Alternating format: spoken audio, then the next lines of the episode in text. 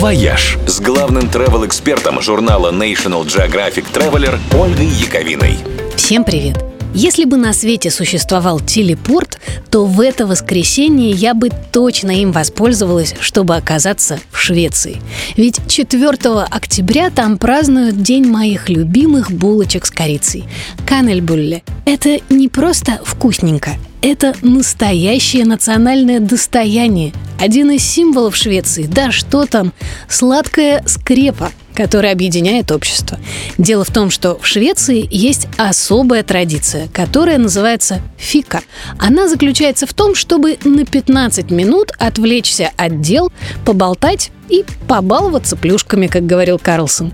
Этакий шведский o'clock, но случается он не один раз в день, а несколько. Фика – это не налить себе бурды из фильтра и уткнуться в гаджет.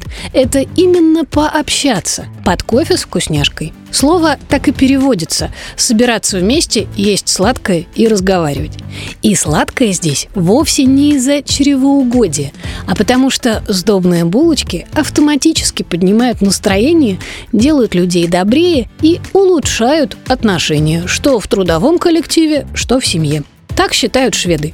И фика для них – традиция настолько важная, что перерывы на нее в рабочих расписаниях столь же обязательны, что и обеденные. Примерно каждые два часа.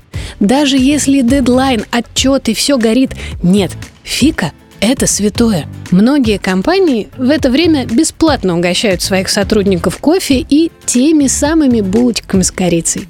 Kanelbulle – это такая скрученная в завиток полоска сдобного теста с корицей, с сахарными крошками, нежная, сочная. Ешь такую и правда начинаешь любить весь мир. Ой, зачем я только о них вспомнила? Так, стоп. Все, хватит работать. Надо срочно сделать фику. «Вояж» Радио 7 на семи холмах.